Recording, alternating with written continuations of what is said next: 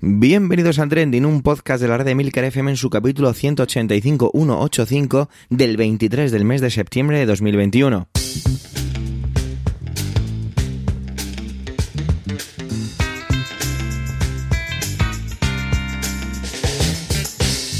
Trending es un podcast sobre lo que pasa, sobre lo que ocurre, sobre noticias que pueblan las redes sociales, todo ello con opinión y siempre con ánimo de compartir. Por ello somos varias voces, aunque yo, Javier Soler, haga de presentador. Trending es tu podcast de noticias semanal. Adelante. Bueno, impresionante lo que estamos viviendo, ese momento histórico con todo lo que tiene que ver con el volcán en La Palma. Es, es realmente uno, yo me quedo como muy congelado cuando lo veo, valga un poco la ironía utilizar la palabra congelado, pero es, es hipnótico verlo y, ver cómo, cómo, poco se puede, bueno, poco no, no se puede hacer absolutamente nada y vamos viendo cómo esa lava va avanzando, avanzando y va destruyendo desgraciadamente un montón de viviendas e infraestructura. Yo supongo que no podemos hacer más que esperar y mandar todo nuestro apoyo a las personas afectadas. Y bueno, nosotros no vamos a hablar de, ese mega trending, porque pocos trendings habrá más grandes que una erupción volcánica. Vamos a hablar de otras cosas. Vamos a empezar con Alma, que nos mandaba un tweet en nuestro canal de Discord, en el que debatimos o en el que compartimos aquello que vamos a traer al podcast, y decía así: resulta que hay una medida en la que parece ser que la Junta está pensando en implementar el cobro de entrada en museos y recintos culturales tras la crisis del COVID. La persona que traía este, este tuit se llama Adrián Yáñez y decía, ¿qué pensáis de esta medida? Tengo opiniones encontradas. No estoy a favor del gratis total en cultura, pero que se diga que lo recaudado irá a conservación es ingenuo. Un cálculo optimista haría ingresar 3 millones al año extra a una consejería con un presupuesto de 250 millones al año. Bueno, pues vamos a ver qué nos trae o qué nos analiza Alma con este tuit. Adelante compañera, adelante Alma.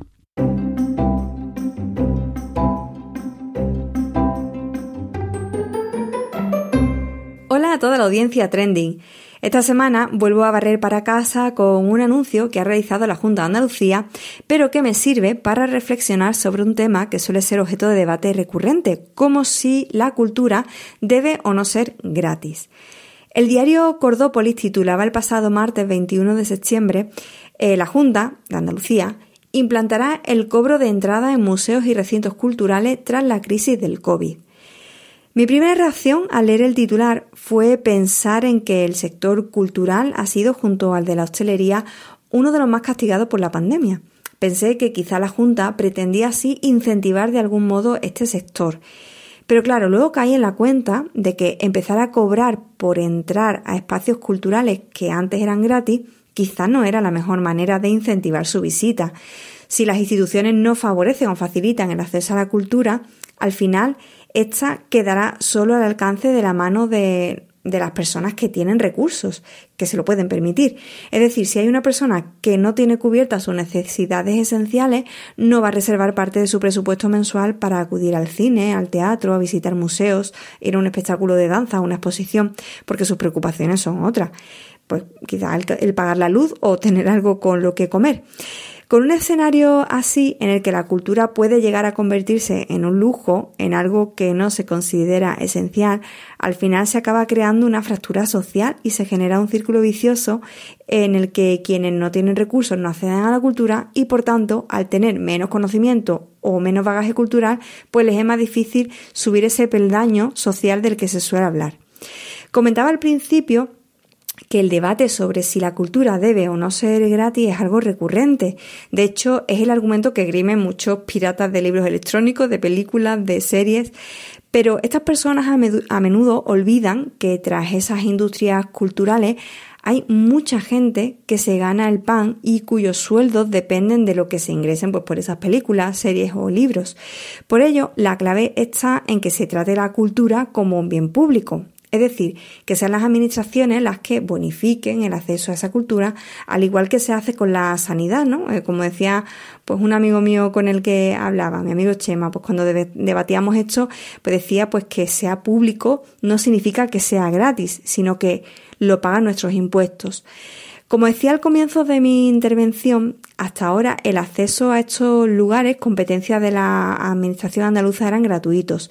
Pero en el año 2019 el gobierno de Moreno Bonilla comenzó un procedimiento administrativo para empezar a cobrar entrada en estos recintos porque como recordó este martes la consejera de Cultura, Patricia del Pozo, en aquel momento se dijo claramente, y cito textualmente, que no es lógico ir a cualquier comunidad autónoma y pagar en todos los sitios donde entras y que vengan personas de otras comunidades y países y no pagan nada en Andalucía. Para entender un poco más la trascendencia de esta noticia y ver cómo afecta realmente al sector, pues me fui a preguntarle a mi experto de referencia, Adrián Llanes, que es periodista y gestor cultural. Adrián me explicó que la medida tiene básicamente un afán recaudatorio, en el sentido más peyorativo de la expresión.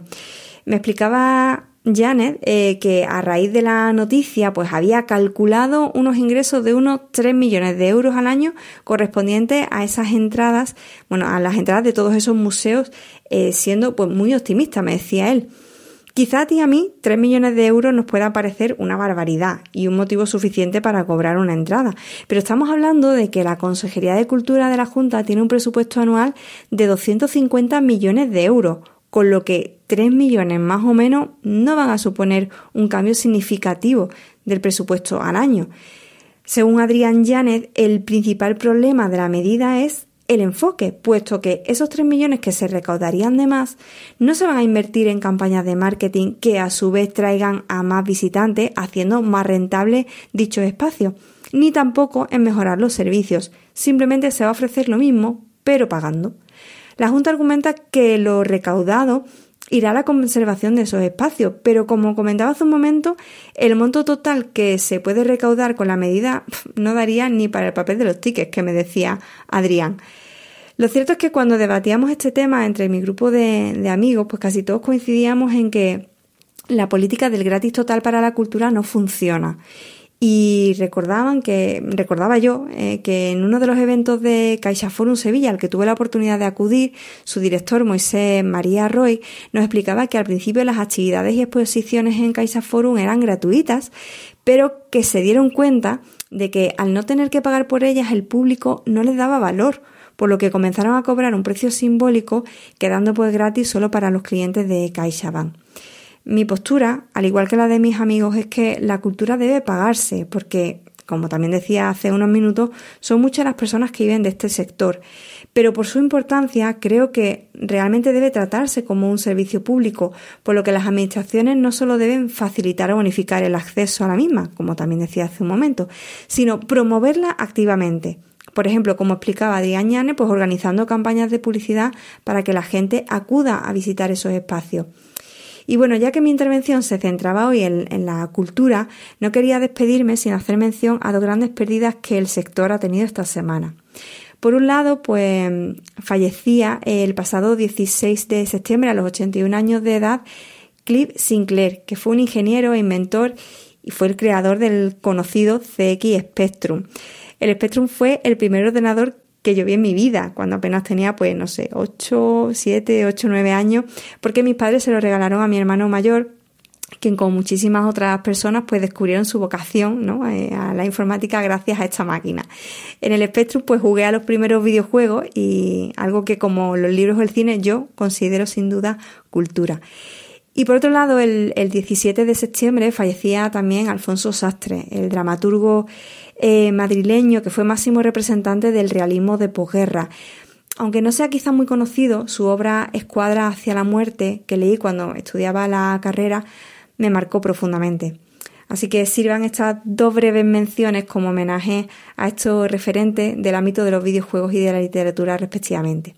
Y ahora sí, dejo el relevo al resto de mis compis para que continúen el programa y a mí ya sabes que me escuchas la próxima semana.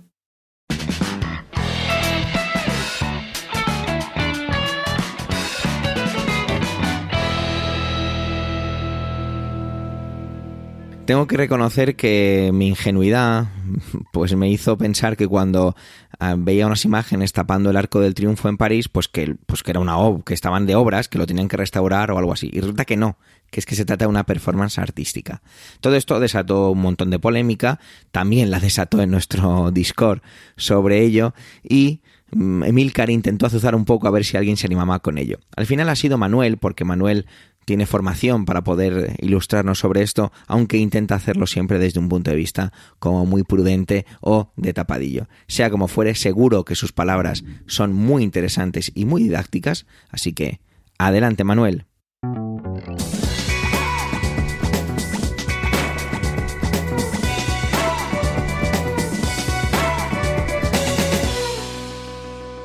Hola oyentes, hola equipo trending, ¿cómo estáis?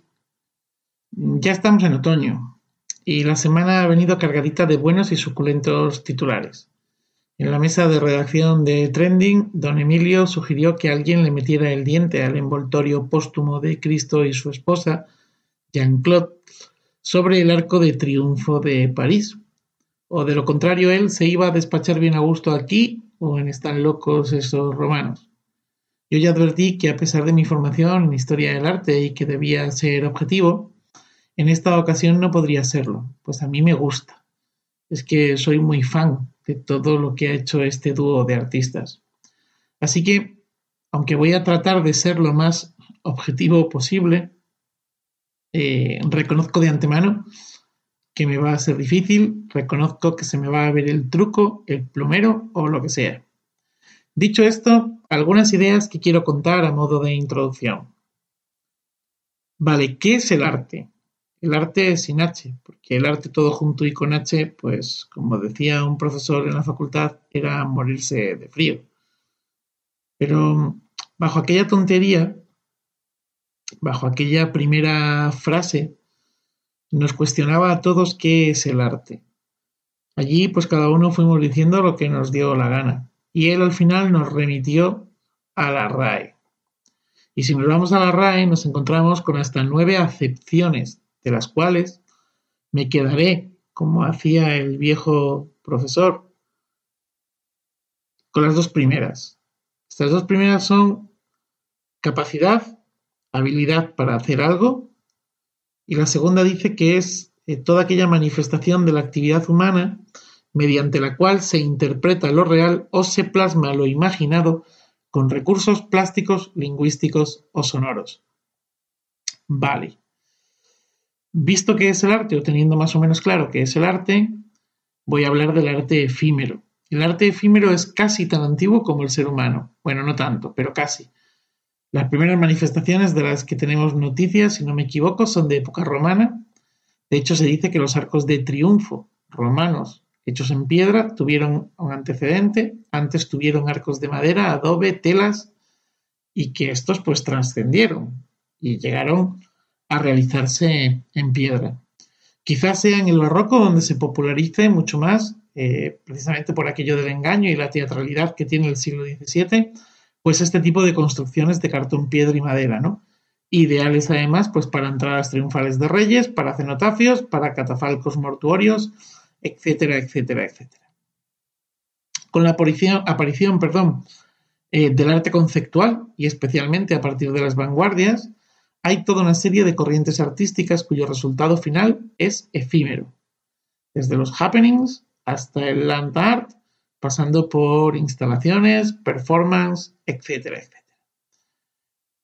Tercera idea, el land art. El land art es un estilo artístico cuya principal característica es que el artista interviene sobre el paisaje natural o urbano, natural y urbano, ¿vale? Penúltima idea. Cuando Magritte, de quien por cierto hay una exposición ahora mismo en el Museo Thyssen de Madrid, pintó una pipa y dejó escrito aquello de esto no es una pipa, no estaba faltando la verdad, Aquello no era una pipa, aquello representaba una pipa y queriendo o sin quererlo estaba poniendo su granito o granazo de arena al arte conceptual de los siglos XX y XXI. Porque como dice la RAE, Magritte estaba realizando una manifestación de la actividad humana mediante la cual interpretaba lo real, si es que tenía, claro, la pipa delante en ese momento, ¿vale? Interpretaba lo real, eh, si es que tenía la pipa delante para poder en el momento de ejecutar la obra, o plasmaba lo imaginado en caso contrario, que no tuviese la pipa delante, ¿no? ¿Y cómo lo hacía? Pues lo hacía con recursos plásticos y en este caso incluso lingüísticos. Y hay eh, otra idea aquí mismo, y es eh, que lo que se está poniendo de manifiesto de alguna manera también son los procesos del artista. No solo la capacidad o habilidad de hacer algo, que sería la primera afección de la RAE, sino su proceso mental. Por último, eh, y termino así con todas estas ideas, el me gusta o no me gusta, lo entiendo o no lo entiendo, es bonito o es feo, es pura subjetividad y no se puede desde aquí valorar pues ningún tipo de objeto artístico como tal. Pongo algunos ejemplos al hilo de esto último, ¿vale? Miró, a mí miró, no me gusta. Lo he intentado y salvo alguna cosa muy puntual, pues no puedo con él. No puedo. Ahora bien, no seré yo quien niegue su obra artística. Eh, Saturno, el cuadro de Saturno devorando a su hijo de Goya, no es bonito. Pero, recorcholi, para mí es una obra de arte brutal. Y es que lo que a mí me gusta no tiene por qué gustarte a ti. Lo que para ti es bonito no tiene por qué serlo para mí. Ninguno de los dos tenemos razón. El gusto y la valoración, estética es libre, es subjetiva.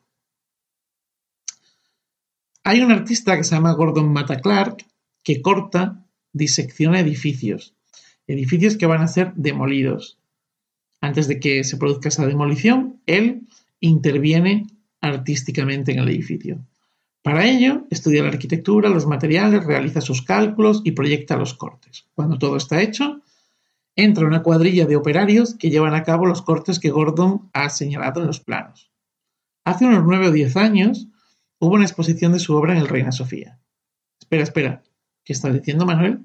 Pero si corta edificios que luego se van a demoler, ¿cómo es que hubo una exposición? Claro, es que él documenta absolutamente todo.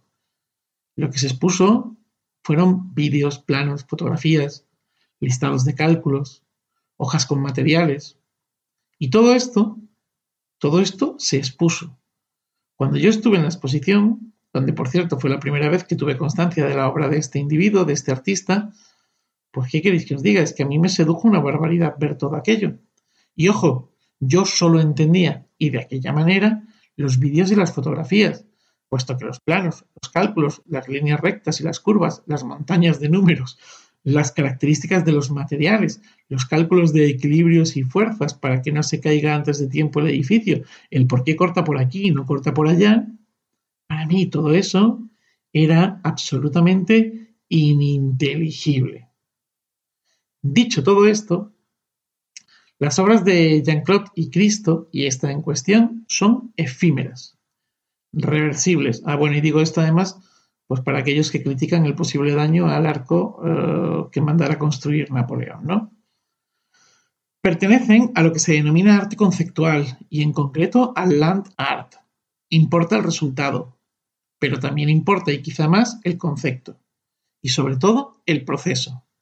Coincido plenamente estos días con aquellos que, sin despreciar el envoltorio y su resultado final, disfrutan mucho más con los planos y maquetas que dejaron hechos sus creadores y que hemos podido ver precisamente pues en estos días. Yo observo el arco, las fotografías que he visto, los vídeos y no deja de ser algo descomunal y volumétrico. Sinceramente, me mola más todo esto otro que os he dicho. No en vano, no olvidemos que llevan soñando haciendo maquetas, planos, dibujos eh, desde principios de los años 60, del siglo pasado, y que ambos se han muerto sin poder llevar a cabo el, proyecto, ¿no? sin poder llevar a buen término el proyecto. Ha sido un sobrino suyo, bueno, en concreto un sobrino de Cristo, quien lo ha ejecutado como obra póstuma. Ah, por cierto, la venta de estos planos y bocetos, junto con algunos otros de otras obras, eh, han servido para costear, para pagar esta obra. El arco del triunfo de Chalgren es uno de los símbolos de la ciudad de París y de la cultura francesa, pero también de su historia. Para empezar, porque se levanta por expreso deseo de Napoleón, el gran emperador, el gran militar que lo ganó casi todo en el campo de batalla. Después, porque por ese arco desfiló el ejército nazi y los americanos tras la liberación de la Segunda Guerra Mundial. Allí debajo se encuentra la tumba del soldado desconocido. Urbanísticamente preside los Campos Elíseos. Envolver esta obra en una mm, tela gigante, pues para mí es una idea brillante. ¿Qué envolvemos? Envolvemos los regalos. Quizá este sea un regalo de los artistas a los franceses. Pero también envolvemos lo que queremos ocultar. Quizá haya que poner también el acento en ocultar por un tiempo y de esta manera llamar la atención un monumento que lleva aparejado junto al triunfo de unos la derrota de otros, junto a la supervivencia de unos la muerte de otros. Otra de las críticas que ha recibido es el coste. La nación francesa no ha puesto un euro según parece, o al menos eso es lo que se ha dicho. Bien, quizá si la nación, si el Estado francés hubiese puesto pasta en esta intervención, podría entender la crítica del coste. Otro tema es el impacto medioambiental, porque además, em, bueno, dicen los ecologistas, y creo que el último estudio es de Greenpeace, que un 10% de la huella de carbono eh, viene precisamente del mundo textil, del mundo de la moda, de, bueno, de lo que es el, ámbito textil, ¿no? Vale. En este caso se trata de una tela plástica, esto no quita, o sea, no, no quiero excusar, ¿eh? Pero sí decir que se trata de una tela plástica reciclable. Pero es que además se va a vender y reutilizar con lo que tendrá más vidas y generará además unos ingresos después de usada. Que un particular se gaste una millonada en esto, pues para mí no es discutible, es opinable, pero no discutible. Cada uno hace con su dinero lo que quiere. Es más, el criterio económico pondría en tela de juicio casi cualquier obra de arte conocida o de renombre. El valor de algo está en relación con lo que el mercado puede pagar y el arte no es ajeno a ello. Para terminar, el gusto es libre y subjetivo. Los criterios artísticos no. El contexto, la técnica, el concepto. Todo eso no es subjetivo.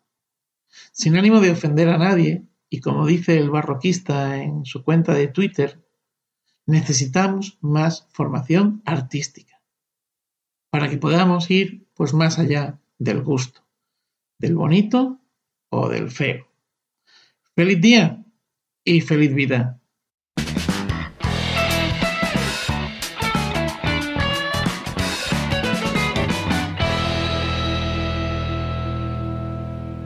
Antonio vuelve a traer la película Dune, yo la vi el fin de semana, como ya anuncié, me lo pasé muy bien, tranquilos, no vamos a hacer ningún tipo de spoiler, y yo creo que nos la trae de nuevo porque, como él titulaba un poco su intervención, a la tercera va la vencida.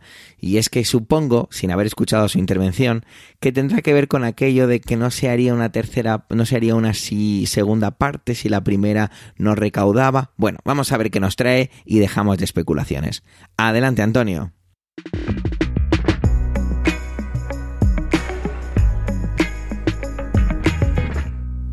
Saludos, soy Antonio Rentero y esta semana en Trending quiero hablaros de que a veces a la tercera va la vencida.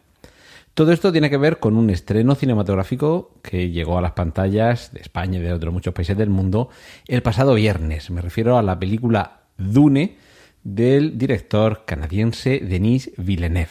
Es la adaptación de la novela homónima de Frank Herbert, por cierto, la novela de ciencia ficción más vendida de la historia, que se publicó originalmente en el año 1965 y que algunos, además de por sus múltiples secuelas y por un par de miniseries que hubo en los años 2000 en el canal Sci-Fi, la conocerán seguramente por la película Dune, dirigida en 1984 por David Lynch.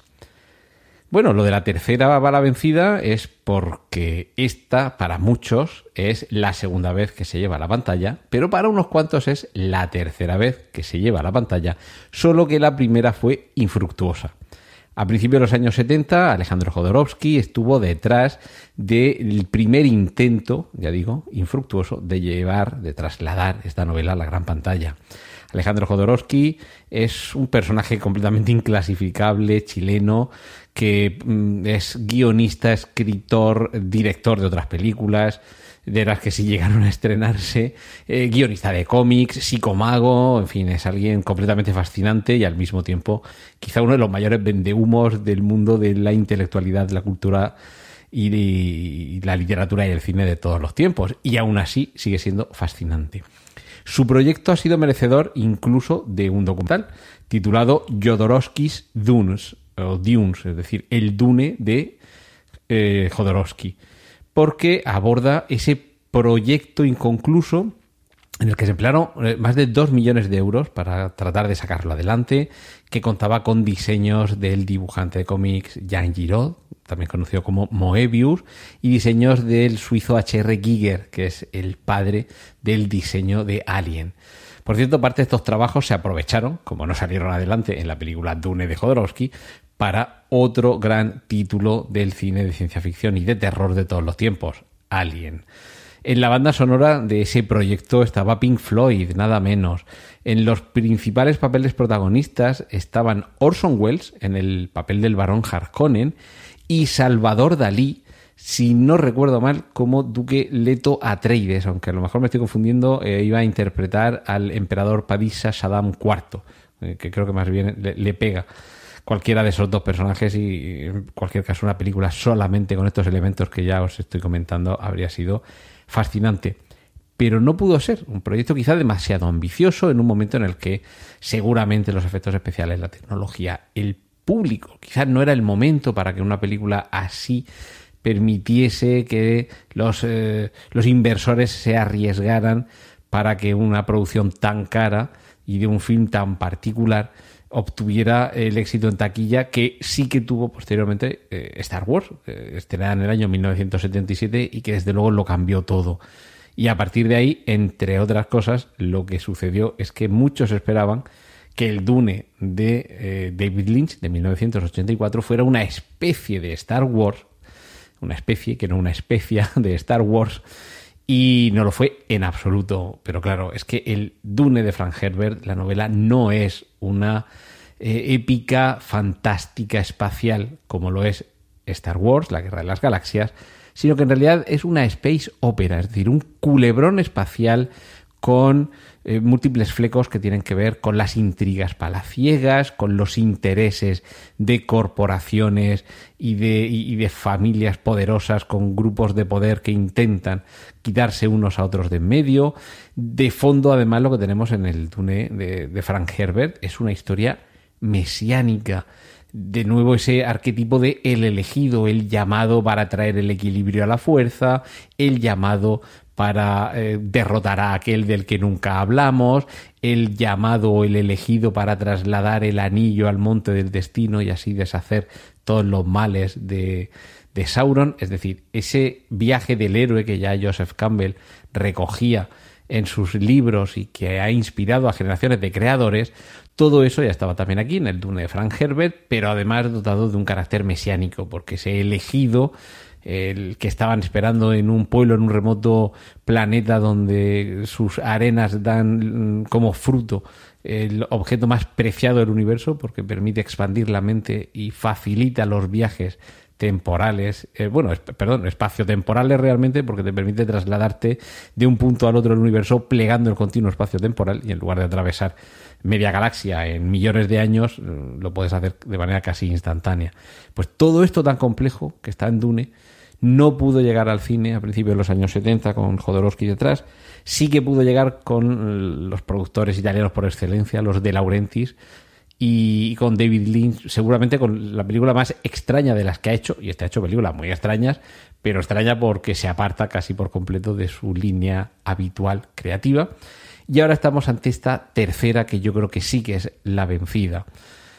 Pero con una particularidad. Es una tercera, la tercera, la tercera va la vencida, pero igual que dicen que no hay dos sin tres, no hay tres sin cuatro. Y es que Denis Villeneuve, en un movimiento, la verdad es que muy arriesgado, se ha, ha, dividido la narración, la traslación de esta novela en dos películas, de las cuales ahora solo se ha estrenado la primera. Es decir, cuando vayáis al cine, si es que no habéis ido todavía, mal hecho, eh, veréis que la película arranca con un Dune, primera parte. Y habrá muchos que digan, ¿cómo que primera parte? ¿Dónde me han dicho a mí, eh, dónde me han vendido a mí, en qué tráiler han dicho que estará la primera parte? Y es verdad que se ha anunciado poco por no decir nada, más bien en la prensa especializada y los que estamos al tanto de estas cosas, sí que sabíamos que iba a ser una de la primera parte de dos, pero sí que es cierto que los trailers no han puesto primera parte por ningún lado, ¿vale?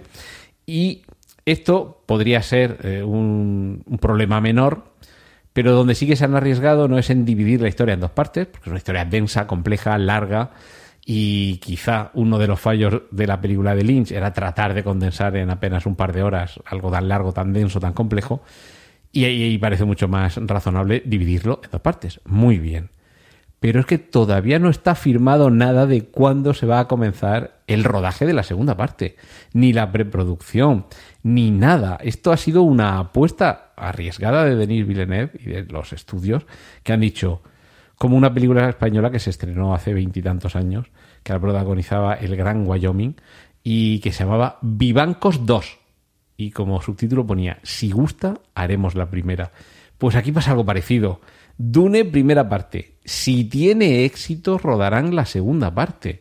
Y esto sí que me parece un movimiento muy arriesgado, porque, mm, sin haceros spoiler, la película concluye y no es como Matrix Reloaded, por ejemplo, o Regreso al Futuro 2, que son películas que se quedan claramente partidas por la mitad en su trama a la espera de una posterior conclusión. En este caso sí que es cierto que eh, está claro que, que, todavía queda camino por recorrer, pero si dijeran, vale, lo dejamos aquí, en fin, vale, de acuerdo, has contado este capítulo, has cerrado el capítulo y quedan unos flecos, pero que son unos flecos sin los cuales, es decir, si nunca se llegara a rodar la continuación de esta película, todavía se podría disfrutar de la primera, ¿vale? Más o menos concluye el, punto, pero dices, bueno, esto evidentemente tiene que continuar. Como dice eh, normalmente eh, Emilio Cano, Lord, Lord al líder. Esto no queda así, esto luego se hincha. Pues eh, al final de la primera parte de Dune te puede quedar esa sensación, pero al mismo tiempo puedes estar satisfecho de que bueno, te han contado una historia, has vivido un periplo con el personaje y los protagonistas. Bien. Así que en ocasiones hay que arriesgar para que a esa tercera vaya la vencida. Denis Villeneuve siempre ha dicho que su proyecto soñado era la adaptación al cine de Dune y estamos en un contexto muy complejo después de la pandemia para los grandes estrenos cinematográficos que precisan de millones de espectadores en taquilla para resultar rentables y que el negocio continúe rodando. Así que ahora es, a los espectadores a los que nos toca apoyar el que esto continúe. Y no lo digo solo por Dune, lo digo por los estrenos que haya esta semana, por los que haya la semana que viene, por Bond 25, cuando se estrene la semana que viene, precisamente el fin de semana de mi 51 cumpleaños, la película número 25 de las oficiales de James Bond, eh, Sin tiempo para morir, será otra prueba de fuego, una prueba de fuego como la que se vivió con El Escuadrón Suicida y como se vivió con Viuda Negra y como se va a vivir casi cada semana con alguna película, que va a poner a prueba si la industria del cine, si la sociedad, si la normalidad, si la pandemia se mantienen controlados y si todo vuelve a los cauces anteriores. Así que, en ocasiones, esa si a la tercera va la vencida, depende de nosotros el que lo sea.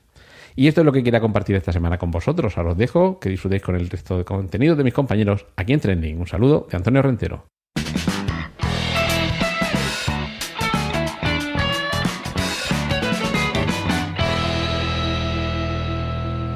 El sábado a media mañana, mi pareja me enseñaba unas imágenes de unos macrobotellones increíbles que se habían celebrado en Ciudad Universitaria. Y bueno, pues es un montón de tweets, imágenes, fotografías, vídeos sobre aquello. La verdad es que llamaban la atención. Pero al mismo tiempo, yo me acuerdo que lo comentaba con ella y es, bueno, si es que al final este tipo de cosas van a ir volviendo. Pues de eso va un poco la intervención de Sara. Bueno, de eso va un poco, no, va de eso. Y os leo un poco lo que ella me había preparado y decía, bueno, pues eso, que se han celebrado esos macrobotellones en diferentes lugares con todo lo que tiene con la vuelta universitaria, son impactantes, pero la realidad es que la actividad social, cultural y económica parece que se está retomando poco a poco y cada vez vemos, pues eso, muchas menos mascarillas por la calle. Adelante, Sara.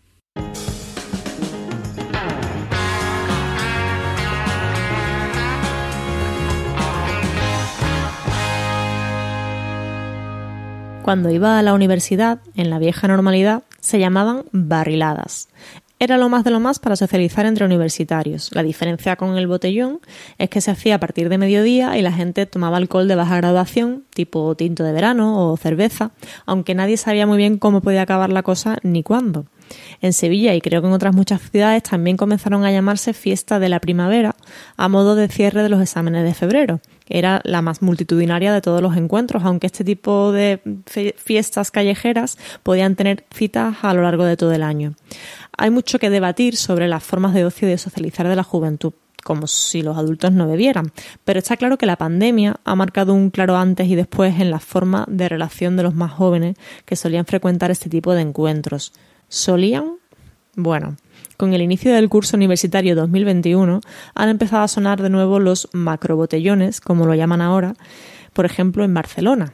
8.000 estudiantes de la Universidad Autónoma de Barcelona se reunieron la semana pasada en uno de ellos, sin respetar las medidas contra el coronavirus, destrozando el mobiliario urbano e incluso se denunció una violación. Sin embargo, el caso más sonado por ahora ha sido tanto por dónde ha ocurrido como por el número de participantes, el de Madrid. 25 estudiantes se congregaron en la ciudad universitaria.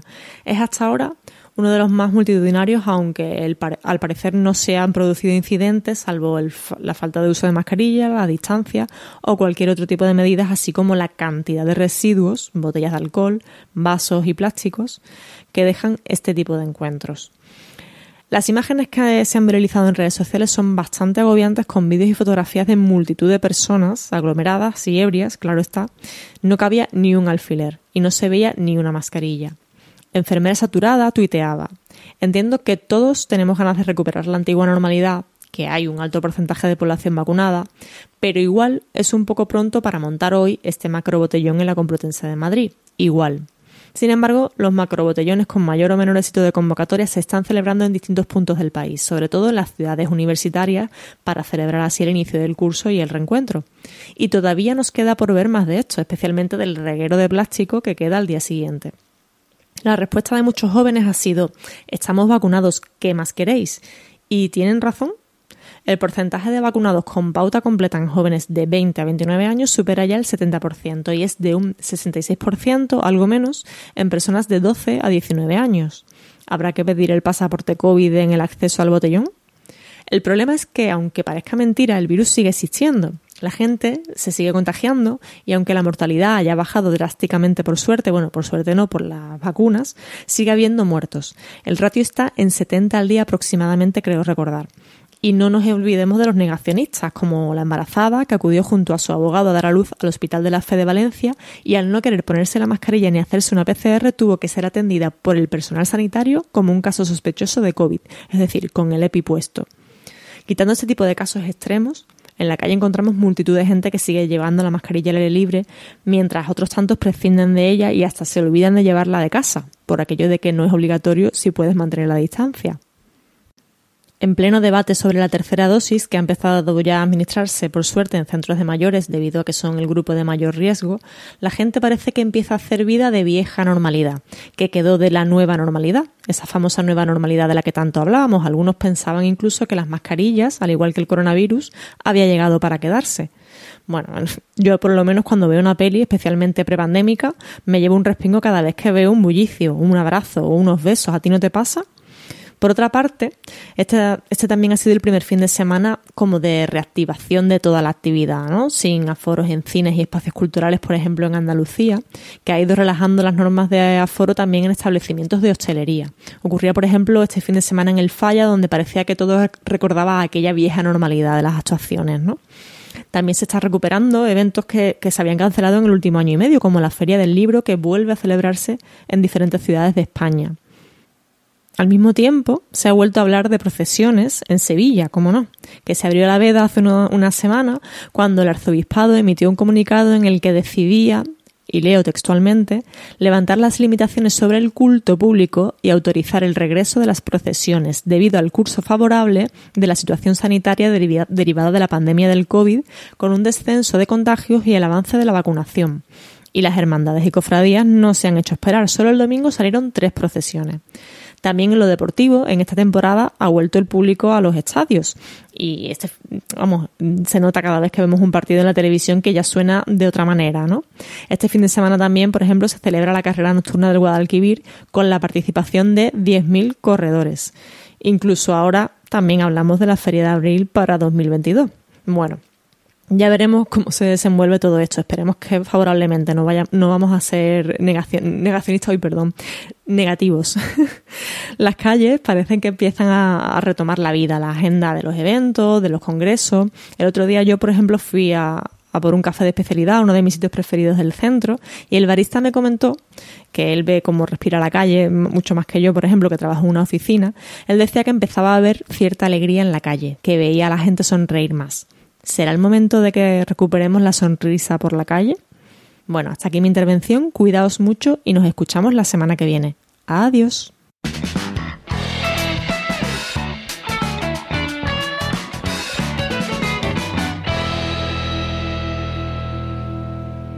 Oye, Milcar se pone un poquito las gafas así un poco hacia abajo, como hacemos a veces los profesores, porque yo no necesito gafas, lo que pasa es que me las pongo porque me resultan tremendamente cómodas para ejercer la profesión de profesor.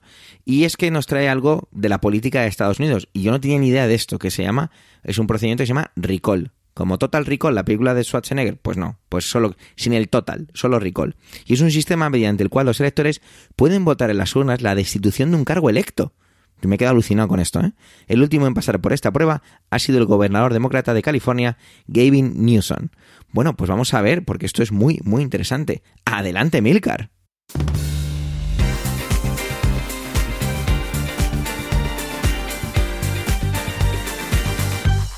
Durante las pasadas elecciones presidenciales en Estados Unidos tuvimos la oportunidad de conocer más de cerca el proceso electoral estadounidense, muy distinto de los europeos en general y del español en particular, hasta el punto que no sé, había algunas cosas que nos parecían una auténtica marcianada ¿no? en, ese proceso electoral. Hoy os traigo otra noticia que os va a hacer abrir los ojos de, estupor. Resulta que en California existe la figura del recall election, una especie de moción de censura al gobernador o a determinados cargos de elección directa, pero que no tiene lugar en una Cámara Legislativa, sino en las urnas. Es decir, la gente vota para echar ese tío. Según la ley de California, hay que recoger firmas que supongan el 12% de la gente que votó en las elecciones para el cargo en cuestión. En este caso hablamos del gobernador, eh, ¿cómo se llama este hombre? Este, el gobernador, que lo tengo aquí apuntado, Gavin Newsom, perdón. Pues, ¿cuánta gente votó en las elecciones en las que él salió elegido? Pues eh, necesitamos firmas del 12% de esa gente para que se ponga en marcha el procedimiento. Sin ir más lejos, Arnold Schwarzenegger llegó al cargo de gobernador de California de esta forma, ¿no? Mediante un recall al gobernador demócrata Gray Davis. En California, la ley dice que cuando se produce una recall election, tiene que haber una doble pregunta. Lo primero es, eh, ¿desea que se quite del cargo al gobernador fulanito? Y la segunda es, en caso de que se le quite del cargo, ¿a quién ponemos? Y ahí metes toda la lista de candidatos, que son un montón porque al no ser una campaña electoral al uso, pues no hace falta la pasta que generalmente hace falta para lanzarse a la carrera, ¿no? Con lo cual ahí se apunta hasta, hasta el dato. Bueno, el caso es que en este caso el proceso contra el gobernador demócrata Gavin Newsom comenzó en 2020, pero se ha retrasado hasta ahora por culpa de la pandemia. La votación tuvo lugar finalmente el pasado 14 de septiembre. Ojo porque se trata del séptimo intento de recall llevado a cabo contra este gobernador. Mm, carezco de datos para decir si esto es normal o es que este tío es un barrabás o qué pasa. Pero bueno, algo, algo voy viendo cuando veo que algunos de los motivos de esos recalls frustrados que no recogieron las firmas necesarias fueron, por ejemplo, el, el sistema de salud universal, el problema de la falta de vivienda o los aliens ilegales. El recall que finalmente mm, sí ha conseguido recoger todas las firmas decía en ese enunciado que eh, la gente en este estado sufre los más altos impuestos de la nación, el nivel más elevado de, de gente sin hogar y, mm, como consecuencia, la menor calidad de vida. La popularidad del demócrata, del gobernador demócrata Gavin Newsom, sufrió además un duro golpe cuando lo pillaron de cumpleaños en noviembre de 2020 saltándose sus propias restricciones. Eso hizo que rápidamente subiera el número de firmas recogidas para el recall y que el procedimiento pudiera llevarse a cabo. Hay que decir que el Partido Republicano oficialmente no está detrás de este recall, pero que es apoyado por muchas figuras conservadoras, ahora hablaremos de alguna, que bueno, pues están a la cabeza del recall, que están ahí dando caña, y por distintos grupos y movimientos de todo el país. Os decía que aquí a, sustituir al gobernador se puede apuntar el que sea. Bueno, pues 46 candidatos, 46 candidatos entre demócratas y conservadores y, no afiliados para sustituir al gobernador en caso de que la votación hubiese dado que sí, que había que destituirlo. Pero no solo eso, ¿eh? un espacio en blanco para que tú pongas ahí a Spiderman o, a quien quieras.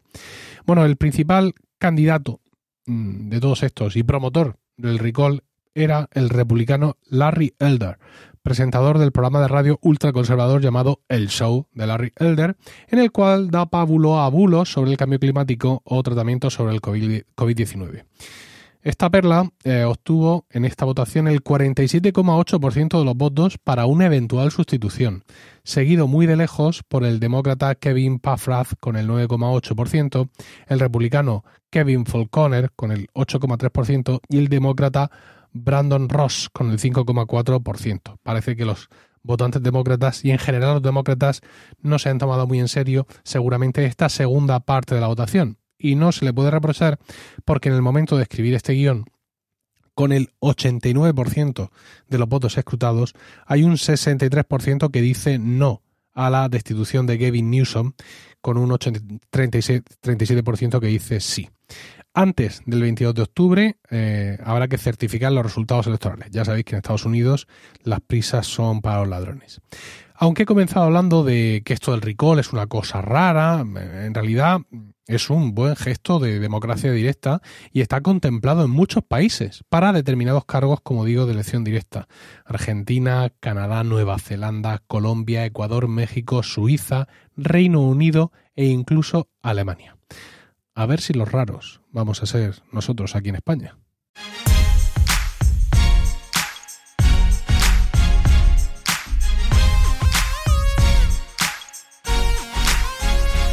Como suele ser habitual cuando hay grandísimos trendings durante la semana, intento siempre buscar esa cosita que sea que haya pasado más desapercibida o que a mí me ha llamado la atención de otra manera. Y a veces lo hago, pues como ya he comentado otras veces, directamente me voy a trending, voy, perdón, a trending, me voy a Twitter y voy a buscar los trending, los hashtags, los, lo que esté ahora en ese momento en el candelero. Suelo a veces hacerlo los martes, en este caso ha sido ayer miércoles cuando vosotros escuchéis esto, y me me llamó la atención un titular en el que aparecía la presidenta de la Comunidad de Madrid de la revista Forbes. En, la verdad es que la fotografía es un poco fea porque la mujer aparece sujetando unos micrófonos, debe ser la Asamblea de Madrid, y el gesto de la cara es un poco extraña, tiene la boca de una manera un poco rara. El artículo dice, esto es lo que cobran los presidentes de las comunidades autónomas. Entonces dije, bueno, pues vamos a echarle un vistazo, que a mí como me gustan mucho los datos, siempre he intentado traer cositas con datos y con números, pues mira, este artículo me viene que al pelo. Vamos a hacer el ranking, ¿vale? Eh, son los 13 presidentes y 14 presidentas autonómicos y hay que tener en cuenta que voy a decir simplemente el nombre del, presidente o presidenta, el partido político al que pertenece y la cifra anual que cobra, ¿vale? Vamos a empezar diciendo que el presidente Pedro Sánchez, el presidente del gobierno, que en este caso es del PSOE, cobra 84.845,16 euros anuales. También hay que aclarar que estas cifras son cifras públicas, esto cualquiera podría acceder a ello, lo que pasa es que la revista Forbes pues ha tenido a bien recopilarlo en un artículo. Así que allá vamos, porque luego vamos a hacer una cosita con estas cifras, aunque no sirva de nada, pero como dato anecdótico. Empezamos con Pere Aragonés, presidente de la Generalitat Catalana, de RC, que cobra 130.250,60 euros. En el número 2 tenemos a Íñigo Urcullu, lendakari del gobierno vasco, del partido PNV, que cobra 106.778,14. En tercer lugar, Isabel Díaz Ayuso, del PP, que la teníamos encabezando este artículo en, su en la fotografía que acompaña el artículo, con 103.090,32 euros. Cuarto lugar, Javier Lambán, presidente del gobierno vasco, del PSOE, 87.872,16 euros. Concha Andreu, presidente de La Rioja, también del PSOE, 85.871,18 euros. Alberto Núñez Feijó, presidente de la Junta de la Junta de Galicia, perdón, del PP, 84.894,26. Chimo Puig, del PSOE, presidente de la Generalitat Valenciana, 83.648,40.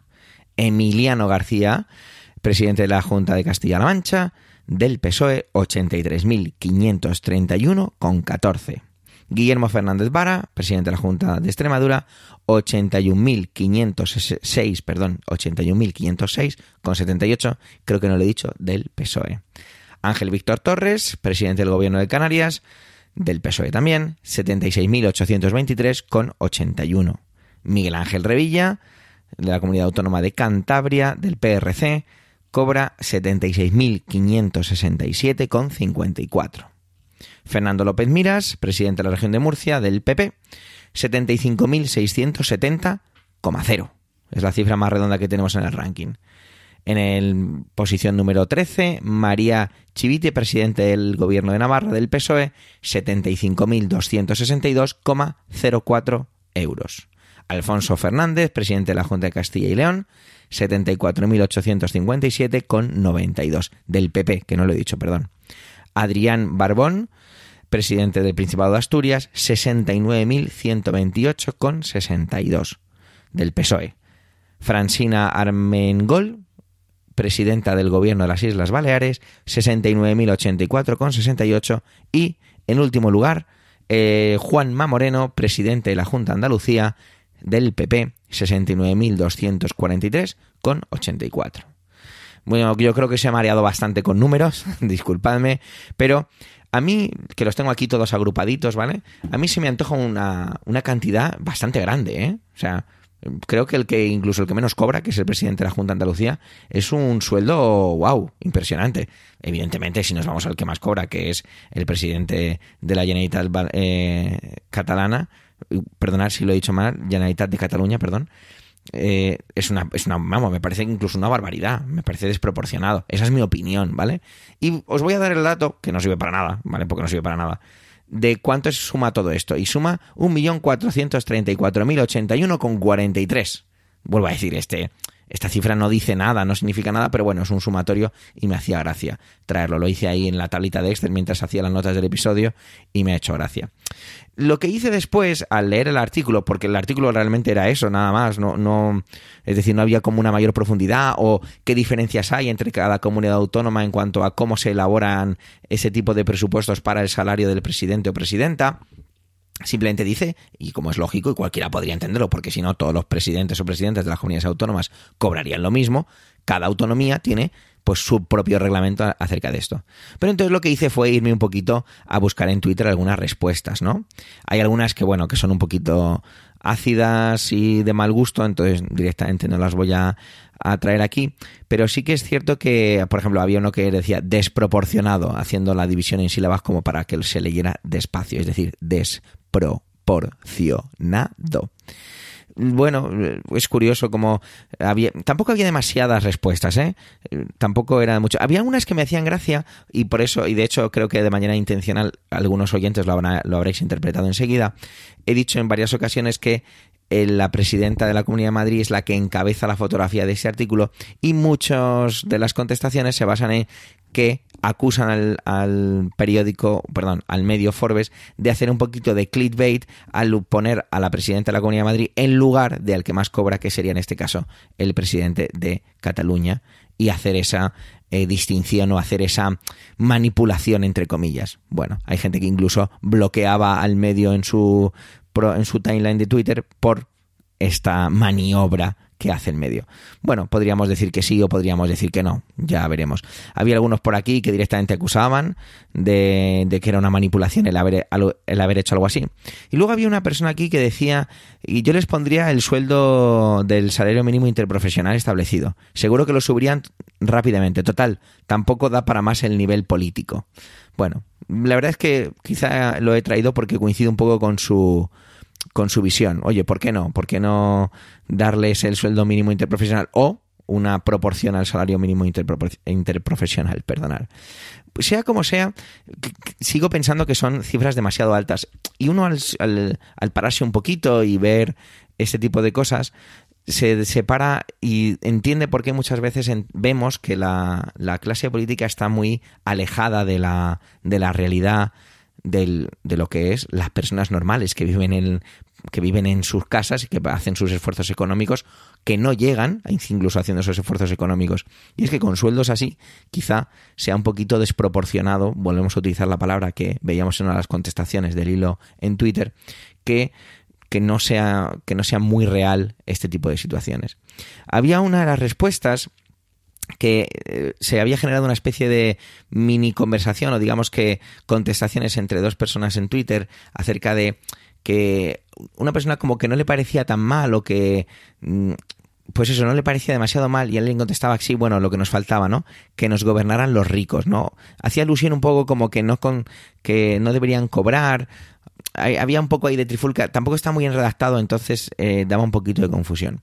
Sea como sea, pues da, da un poquito para la reflexión. Mi sueldo anual no es ni muchísimo menos, vamos, ni parecidísimo, y yo me considero, fijaros qué estúpido soy a lo mejor, o qué alejado incluso de la realidad estoy, me considero una persona bastante eh, privilegiada en cuanto a a que, pues oye, tengo un nivel de vida que, que me permite ser feliz, ¿no? A lo mejor no deberían ser cosas excluyentes el ser feliz con el nivel económico que tiene uno, pero sin duda me siento que, que gracias a Dios no tengo que fijarme en la, en la cuenta corriente todo lo, cuando, se, cuando llegamos a final de mes. Bueno, lo dejamos ahí, recordemos esas cifras, ¿no? Son 17 comunidades autónomas y el que menos cobra cobra 69.243,84 euros al año, que es la comunidad de Andalucía, y el que más cobra Mm, prácticamente el doble, ¿vale? Que es 130.250,60, que es el presidente de la Generalitat catalana. ¿Vosotros cuánto cobráis al año? ¿Más o menos que los presidentes de vuestras autonomías? Gracias por vuestro tiempo, gracias por querer escucharnos en este capítulo centésimo octagésimo quinto. Tenéis la web emilcar.f barra trending y Twitter arroba trendingpod por si queréis dejarnos algún comentario. Un saludo y hasta la semana que viene.